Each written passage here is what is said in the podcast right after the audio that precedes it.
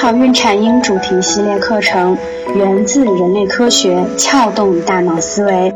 美好孕产婴用爱与科学呵护新生命的成长。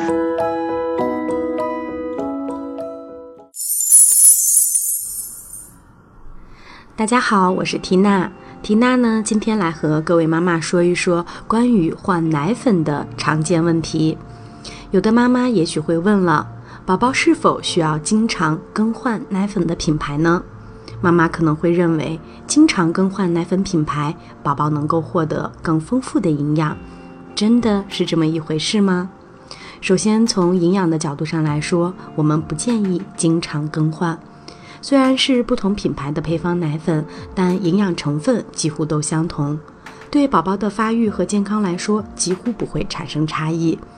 其次呢，从宝宝特殊的生理特点来说，我们要避免经常更换奶粉品牌，因为一岁以内的宝宝消化系统发育不成熟，如果频繁的更换品牌，这样可能会增加消化负担，甚至导致孩子出现消化不良。而且呢，我们经常更换奶粉品牌，宝宝可能会因为口味不同而厌烦喝奶，这样的话岂不是得不偿失？妈妈也许会觉得这款奶粉不适合宝宝，那么究竟什么叫做不适合呢？是孩子真的不适合，还是我们的主观想法？我们常说吃奶粉的娃容易上火，因为宝宝的大便总是干干的，其实不是。大便干呢，是因为孩子对奶粉中的某些物质不耐受导致的。毕竟在西方医学来讲，没有上火这一说法。那么大家在思考一个问题：宝宝喝了配方奶出现了便秘，该怎么办呢？配方奶呢本身不会引起宝宝便秘。如果宝宝有便秘症状，我们首先考虑两点。第一点。我们是不是给宝宝喝了配方奶后，又给他额外添加了多余的钙？第二点呢，我们有没有按照奶粉说明书上的标准去冲调奶粉？如果我们把配方奶冲调的过稠，那么也会导致宝宝出现便秘。那么妈妈怎么样去判断配方奶是否适合自家宝宝呢？具体呢有几个参考标准。第一个参考标准呢是宝宝吃奶的时候不拒绝，第二个参考标准呢是宝宝吃后没有任何不适，那么第三个标准呢是宝宝的生长发育指标正常。只要具备了以上三点，我们就认为这种配方奶是适合咱们家宝宝的。有的妈妈也会关心第二个问题，那就是宝宝在吃同一品牌奶粉时，升级时容易出现腹泻。比如说，从一段更换到二段奶粉，那么升级时怎样正确的更换奶粉呢？比如宝宝长大了，奶粉需要从一段更换到二段，那么我们应该逐渐添加二段奶粉。在第一天的时候，我们可以将三分之一的二段奶粉加三分之二的一段奶粉，持续喂养三天。第四天的时候呢，是二分之一的二段加二分之一的一段，再持续喂养三天。等到第七天的时候呢，是三分之二的二段加三分之一的一段，持续喂养三天，然后逐渐过渡到全部为二段奶粉。为什么在升级奶粉时，宝宝容易出现腹泻呢？有可能呢是奶粉中添加了较多的糖，对于零到一岁的婴儿来说。过多的糖会引起腹泻，我们先搞清楚什么是腹泻。有时候会看到某些人提出，一天腹泻次数超过十次或十二次就视为发生腹泻了。缇娜呢很不喜欢这种说法。同样是新生儿宝宝，同一种喂养方式，不同的宝宝每天便便的次数是完全不同的。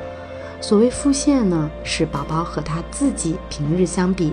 突然大便次数增多，或者是大便性状发生了改变，比如绿色便、水样便、泡沫便、红色便，而且呢，往往一天宝宝的大便次数增多，但是每一次的量却在减少。关于更换奶粉，还有第三个问题，那就是当宝宝出现腹泻，我们应该怎么样去做呢？当宝宝出现腹泻的时候，缇娜建议第一步，我们先来观察宝宝的状况。如果宝宝此时仅是有腹泻症状，没有发热，而且精力充沛、食欲良好、有饥饿感，那么妈妈可以暂时不用担心。如果宝宝出现了以下情况，那么妈妈就要及时将宝宝带至医院了。是哪些情况呢？第一种情况就是出现持续二十四到四十八小时的发热；第二种情况是出现血便；第三种情况是持续十二到二十四小时的呕吐；第四种情况是呕吐物看起来呈绿色，带有血丝或者是咖啡渣状。那么第五呢是宝宝腹部出现了隆起；第六呢是孩子拒绝进食或者是喝水；第七是严重的哭闹。第八呢是宝宝伴随出疹子或者是出黄疸。紧接着呢，我们要对宝宝的大便进行化验。即使宝宝的情况和第一步显示的较轻，但是毕竟此时孩子还太小，我们建议妈妈呢将宝宝的大便收集起来，及时送到医院去化验。此时宝宝是可以不用去医院的。那么第三步呢，妈妈一定要同步注意护理宝宝的小屁屁。由于宝宝的大便次数突然增多，屁屁容易长时间受大便刺激，臀部经常潮湿，易发成红臀。所以每次便便之后，妈妈都要用温水清洗臀部，并在擦干水分之后涂抹护臀霜，减少对皮肤的刺激。第四步呢是预防脱水，很关键。妈妈们要记住哦，如果宝宝腹泻了，但是保持他体内的水平衡是相当重要的。我们可以在医生的指导下服用口服补液盐。如果宝宝出现了任何脱水的症状，比如尿量明显减少、哭闹的时候没有眼泪、眼窝凹陷、囟门凹陷等等，我们都需要及时带宝宝就医。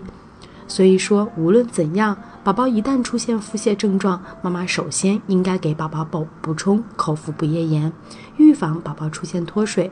同时，因为腹泻会造成肠道内乳糖酶的活性不同程度的降低，未消化的乳糖又会造成结肠代谢紊乱，而加重腹泻，出现恶性循环。其实，在孩子发生腹泻的时候，我们应该尽早将孩子的粪便送至医院化验。那么，怎么样去采集孩子的粪便呢？